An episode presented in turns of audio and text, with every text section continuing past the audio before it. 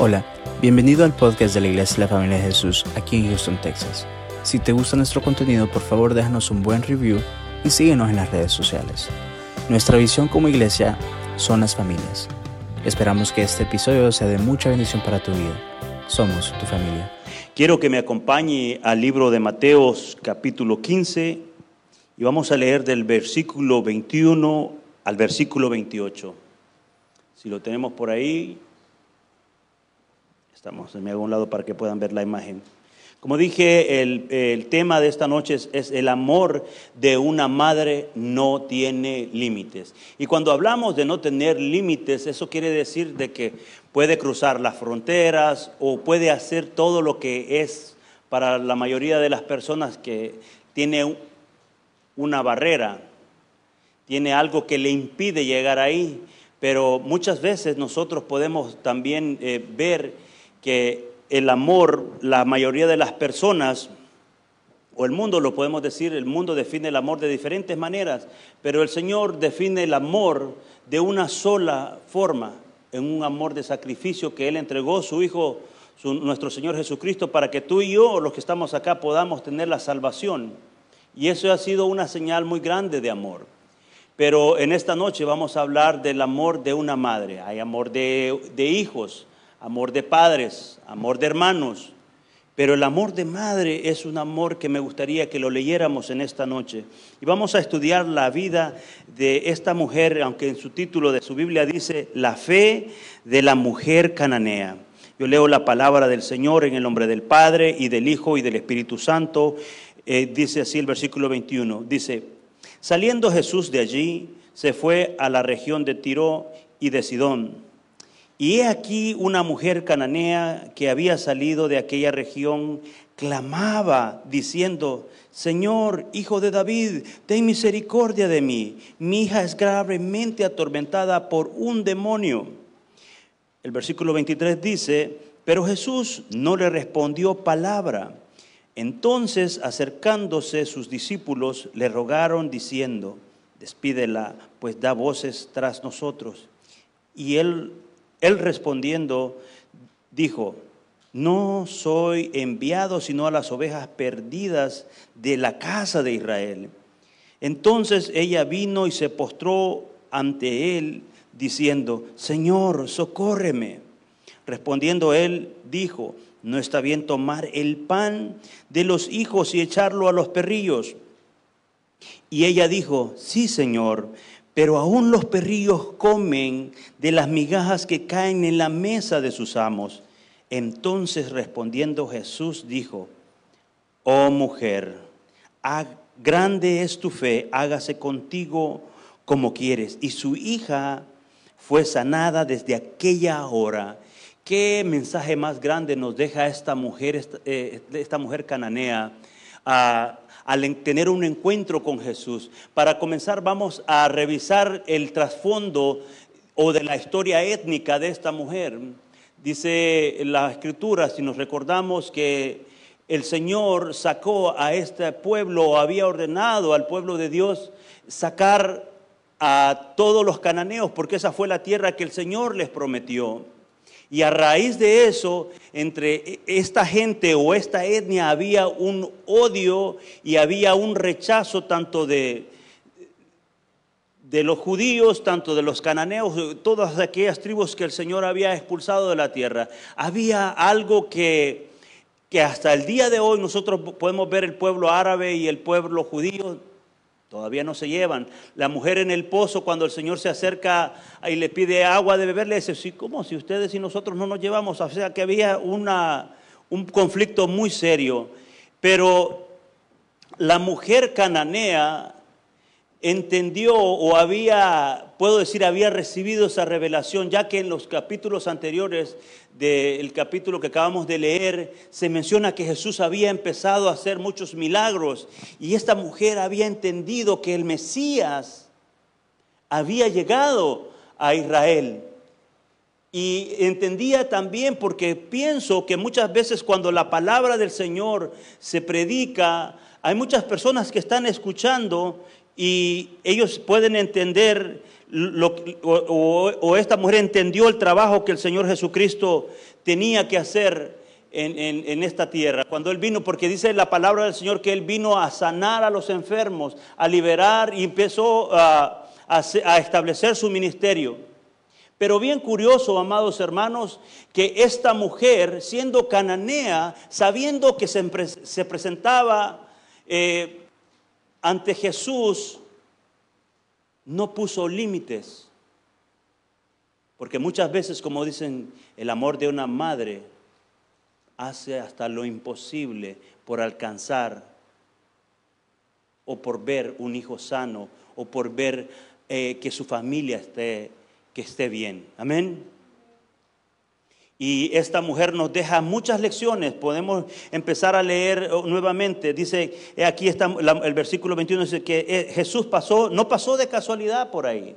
De hecho, nosotros sabemos que nada de lo que ha hecho el Señor Jesucristo ha sido por casualidad. Siempre Jesús pasa en un lugar donde hay alguien que tiene una necesidad. Y a pesar de que muchas veces las personas eh, no le conocen, Jesús siempre está ahí. Amén. Dice el versículo 22, dice que esta mujer, dice, daba gritos. Yo me imagino a esta mujer gritando porque estaba desesperada, no encontraba una solución a su problema, no encontraba ella una eh, razón cómo podía ser sanada, pero sabía que el Mesías era la única respuesta que tenía delante de ella para que su hija pudiera ser sana. Y, y- al leer esta escritura me, venía a mi memoria cómo era esta mujer, cómo fue la actitud de esta mujer que no le importó que estaba en la casa de su enemigo o estaba en el territorio enemigo, pero ella quería que su hija fuera sanada. Y eso le provocó ir hasta donde Jesús. Y bien interesante que Jesús la ignoró. ¿Cuántos de nosotros muchas veces que no recibimos una respuesta de Dios, muchas veces desistimos? Decimos, bueno, Dios ya no me respondió. Y nos quedamos ahí. Pero la actitud de esta mujer fue, dice, ah, no me respondiste Jesús.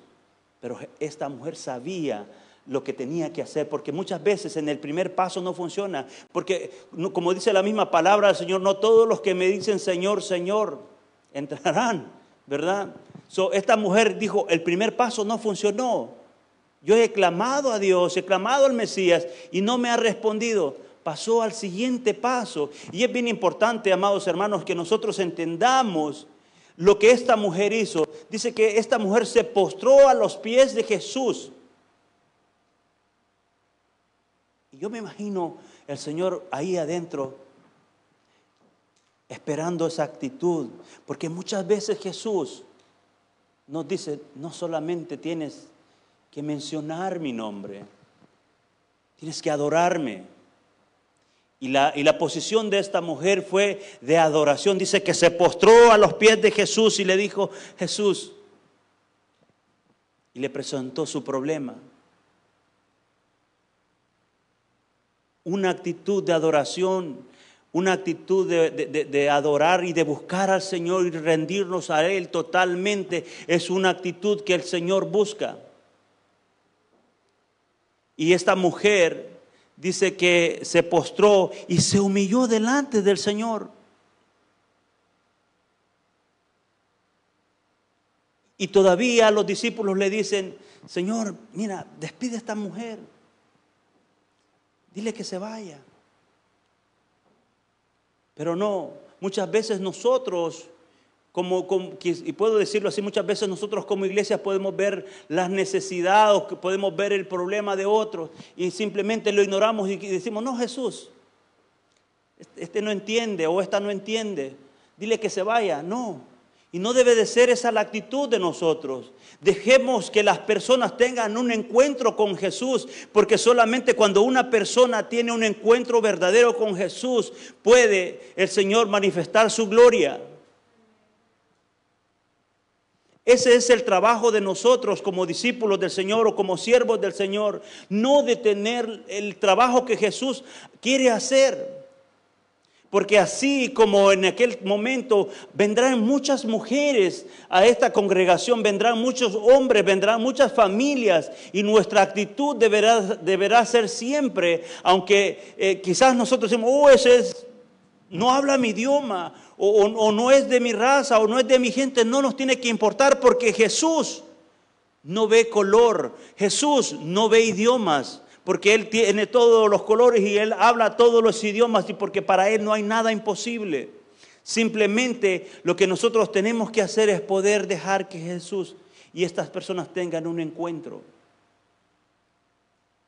La actitud de esta mujer es una actitud, yo puedo decir que nos da una lección hasta este tiempo que la estamos leyendo. Dice el versículo 24, dice, Jesús, él respondió, dijo, no he venido a las ovejas perdidas, eh, eh, eh, no, soy enviado sino a las ovejas perdidas de la casa de Israel.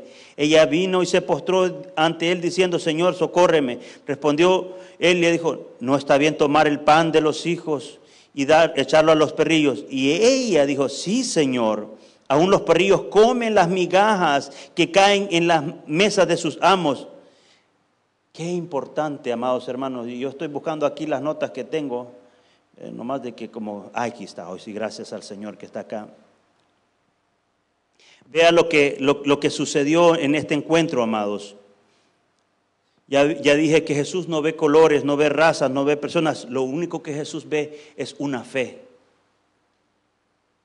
Dice, una madre amorosa es lo que vio el Señor, una madre que estaba amando a sus hijos y sufriendo por sus hijos. Eso fue lo que vio Jesús. Y le dijo el Señor, Ah, vamos a ir avanzando, dijo, también Jesús miró que ella no estaba incluida, en ese momento, no estaba incluida para las promesas. No, no estaba, en ese momento no era. Pero cuando entendemos que una madre o un padre no tiene límites para pedirle a Jesús, no importa, no importa que ese no sea el tiempo, es mi necesidad. Dios puede escucharte. Dios nos puede escuchar. Por eso les quiero recordar, amados hermanos y hermanas, no nos cansemos de buscar al Señor. Señor, es que yo me la paso orando todos los días, todas las noches, todas las madrugadas y no he recibido todavía lo que, lo que yo estoy esperando. No te preocupes. Sigue orando. Es así. Sigue buscando al Señor porque Él a su tiempo va a responder, porque en sí no es, no es en nuestro tiempo, Dios no tiene que complacernos a nosotros, nosotros debemos complacer al Señor adorándole y alabando su nombre, amados.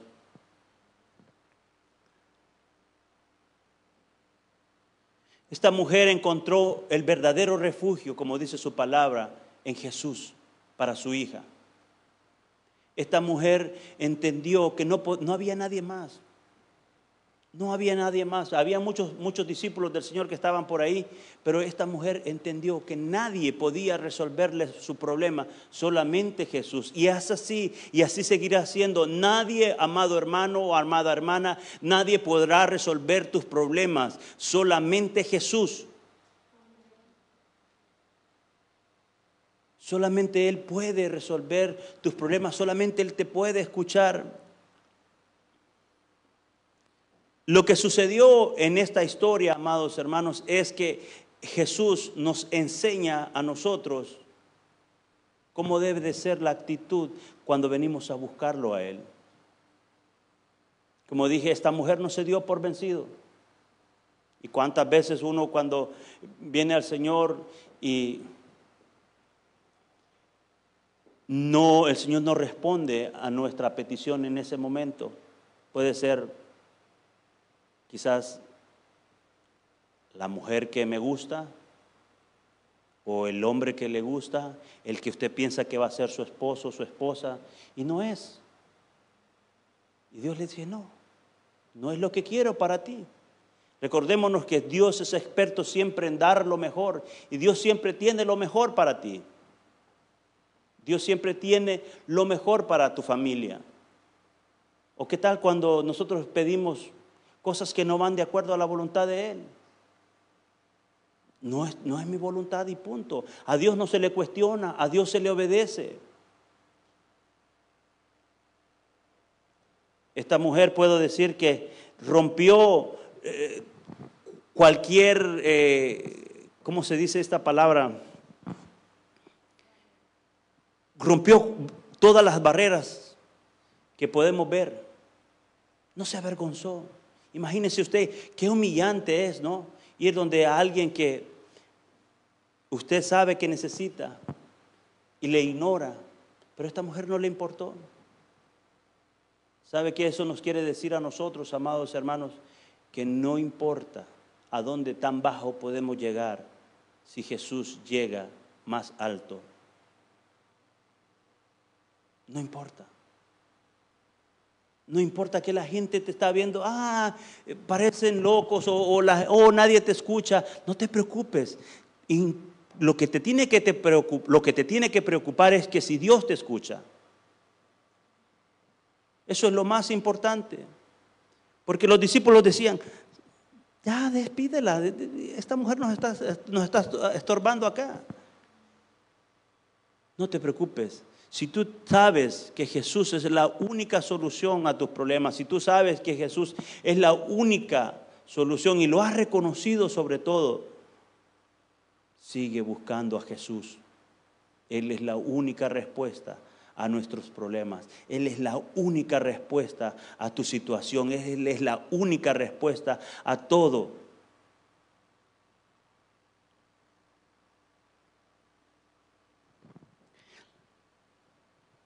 El amor de esta madre nos enseña que su fe, fue puesta prueba y pasó la prueba. El amor de esta madre, vemos que a través de la prueba también tuvo victoria. El amor de esta madre fue la que alegró al Señor, porque a pesar de que eran de diferentes naciones, hablándolo terrenalmente, pero lo alegró porque dijo, oh mujer, es grande tu fe y hágase contigo como quieres. La fe de esta mujer sanó a esta hija Yo sé, amados hermanos y hermanas, que dentro de esta iglesia hay muchas madres, hay muchos hijos. Y Dios quiere levantar un ejército de madres, un ejército de hijas, un ejército de hombres para interceder, para pelear por nuestras familias. Porque esta, esta historia, bien curioso, ¿no? que no menciona al padre, menciona solamente la madre. Porque muchas veces solamente las madres son las que se levantan a hacer el trabajo que como familia deberíamos de hacer ambos, tanto los hombres como mujeres. Deberíamos de levantarnos a cuidar nuestros hijos. Hoy la familia está en un peligro muy grave, amados hermanos. Usted dirá, pero son cosas que las hemos estado escuchando durante mucho tiempo, sí, pero hoy vivimos en tiempos tan difíciles en donde nuestros hijos están siendo educados de una manera incorrecta. La escuela debe de enseñarles matemáticas, eh, historia quizás, pero nosotros debemos enseñarles los principios, nosotros debemos de enseñarles la palabra de Dios. Y esto, hermanos, yo, no estoy jugando, esto no es un juego y, esto, y lo que le estoy diciendo es la verdad. La palabra de Dios va a querer ser quitada de, las... Bueno, si ya quitaron los diez mandamientos, la palabra de Dios va a querer ser quitada de nuestra vida. Por eso usted tiene una Biblia, consérvela. Pero no solamente la guárdela, si usted tiene una Biblia, léala, aprenda de ella, porque este es el único libro que tiene autoridad sobre todo.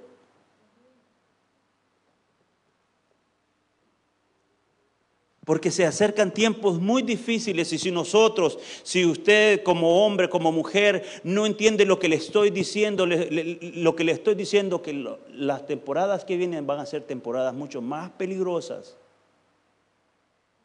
Y si no nos ponemos firmes, y si no nos ponemos en el camino correcto, si no nos ponemos todos buscando a Jesús, va a tener serios problemas. yo seré como Pilatos, me voy a tener que lavar las manos porque le estoy advirtiendo ahora, sí. Sí, podría decir, ah, pero sí, porque le estoy diciendo en esta noche que tiene que levantarse usted, no solamente a orar por sus hijos, tiene que orar por su casa día con día, amado hermano. Tiene que levantarse siempre a buscar la presencia del Señor. Así como esa mujer cananea se levantó a buscar a Jesús por un milagro, así tenemos que levantarnos nosotros hoy. Porque hoy es el día que el Señor escogió para nosotros. Lo que ya pasó ayer Olvídese de lo que pasó ayer, es hoy. Cuando usted se levante el día de mañana es hoy. Porque Dios es Dios de hoy. La mujer cananea nos deja una gran enseñanza, amados, porque lo podemos leer y muchas veces, eh, o podríamos buscarle más, pero la mujer cananea nos deja mucha enseñanza, porque a pesar de que esa mujer no conocía al Señor, era de una tierra extraña. A pesar de que esa mujer también no... Nosotros podríamos ver límites en, la, en la historia de esta mujer. Ella no tuvo límites. Y lo que yo le estoy diciendo en esta noche es de que no tenga límites para buscar a Jesús. Hoy tenemos muchos límites. La televisión es uno de esos límites que nos impide muchas veces buscar a Jesús. Está muy bueno el programa, está muy buena la novela. Bueno, yo creo que aquí en la iglesia de nosotros nadie ve novelas, espero. y usted dirá, ah, va contra las novelas, qué religioso es. No, no soy religioso, amado o amada. ¿Qué beneficio le trae un programa de televisión como el beneficio que le puede traer leer la palabra de Dios? No le traerá ningún beneficio. ¿Qué beneficio le puede traer ver algo que a Dios no le agrada? No, nada le va a traer mejor beneficio que estar buscando el consejo, cómo ser un buen padre, cómo ser una buena madre, cómo ser un buen hijo, que no esté en la palabra del Señor. El Señor nos dejó este manual para que nosotros lo pongamos en práctica. El Señor nos dejó este manual para que nosotros vivamos de acuerdo a su voluntad, amados. Cuando una persona se encuentra con Jesús, se da cuenta que no hay límites para pedir. Yo no sé cuál es lo que usted quiere pedirle al Señor, pero no hay nada que Dios no pueda hacer, incluso aquellos que lo quieran negar, pueden alcanzar al Señor. Porque esta mujer lo confesó, primero confesó a Jesús, dijo, Señor, hijo de David. Hizo la confesión, pero no fue suficiente la confesión. No solamente es suficiente, amado, decir, soy cristiano. Eso no es suficiente, decir que tú eres cristiano. ¿Cómo es tu forma de vivir? ¿Cómo estás viviendo? ¿Cómo te estás comportando? Eso no es suficiente. Dios quiere más. Quiere que tengamos una actitud de adoración y rendición totalmente a Él. Cuando nos, postramos, cuando rendimos toda nuestra voluntad y la sometemos a la voluntad de Dios, cosas impresionantes pasan. Cuando nuestra voluntad deja de ser o pasa a segundo plano y ponemos la voluntad de Dios, las cosas cambian. Por eso en esta noche yo quiero desafiarlo siempre a que no nos dejemos, sigamos adorando al Señor, sigamos, no nos dejemos de congregar como dice la palabra del Señor, no os dejéis de congregar, y más aún sabiendo que la venida del Señor está pronto. Y muchos pueden decir, oh, tengo muchísimo tiempo de escuchar de que el Señor ya viene y no ha venido. ¿Y qué? Como decía la licenciada o como dice la licenciada, ¿y qué? ¿Cuál es tu problema que no venga? ¿Ah? Qué bueno, ¿no? Que todavía nos está dando oportunidad para que nos arrepintamos, para que vengamos a su presencia. ¿Ah? Qué bueno. No nos volvamos atrás también, hermanos, porque es muy fácil decir, oh, las cosas no me están funcionando, mejor agarro mi maleta y me voy. Las cosas del Señor o el Evangelio es de valientes. El Evangelio es para decir, voy a hacer una pausa tal vez ahí, voy a ir caminando despacito, pero no me voy a detener. No me voy a detener. Vamos a seguir adelante, cueste lo que cueste. En el, Evangelio, amados hermanos, quiero decirles, el Evangelio nos, nos promete muchas cosas buenas. Muchas cosas buenas, muchas bendiciones, pero para que nosotros podamos alcanzar las bendiciones no va a ser nada fácil. Las bendiciones tienen que ser peleadas a través de la fe. Las bendiciones que usted recibe tienen que ser, tienen que ser demostradas y aprobadas por Dios. Porque nada de lo que nosotros recibimos ha sido de gratis, amados, empezando por nuestra salvación, que nuestro Señor Jesucristo tuvo que dejar todo, toda su sangre para podernos perdonar. No fue gratis. Empezando por ahí, cada, cada bendición que nosotros recibimos en nuestra vida debe ser peleada como esa, con esa actitud de esa mujer. No se rindió. Oh Señor, mi esposo todavía no se convierte, tengo 20 años de estar en el Evangelio y mi esposo no se convierte. No te preocupes. Va a haber un momento que el Señor va a tratar con él. Oh, mis hijos no se convierten también. No te preocupes. Entrégaselos al Señor, porque lo que esta mujer cananea hizo fue eso. Le dijo, Señor, solamente tú puedes hacer esto. Solamente tú la puedes sanar, tú la puedes liberar de esos demonios. Porque hoy nuestros hijos quizás no son atormentados por esos demonios, pero son atormentados por los aparatos electrónicos, por los juegos. O no sé qué más cosas están pasando ahora, porque yo he tratado la manera de, aislarme un poco de eso. Pero son atormentados, son buscados. Tus hijos son, son, eh, eh, tienen un como ese target, ¿cómo se dice? Como alguien les está apuntando, el enemigo les está apuntando a tus hijos. Y nosotros tenemos que identificar, tenemos que levantarnos a orar por nuestros hijos, poner manos sobre ellos, sanar, pedir por sanación de ellos, no solamente física, sino que sanación por dentro. Es tiempo que la iglesia, y hablo no de la iglesia local, es tiempo que la iglesia se levante.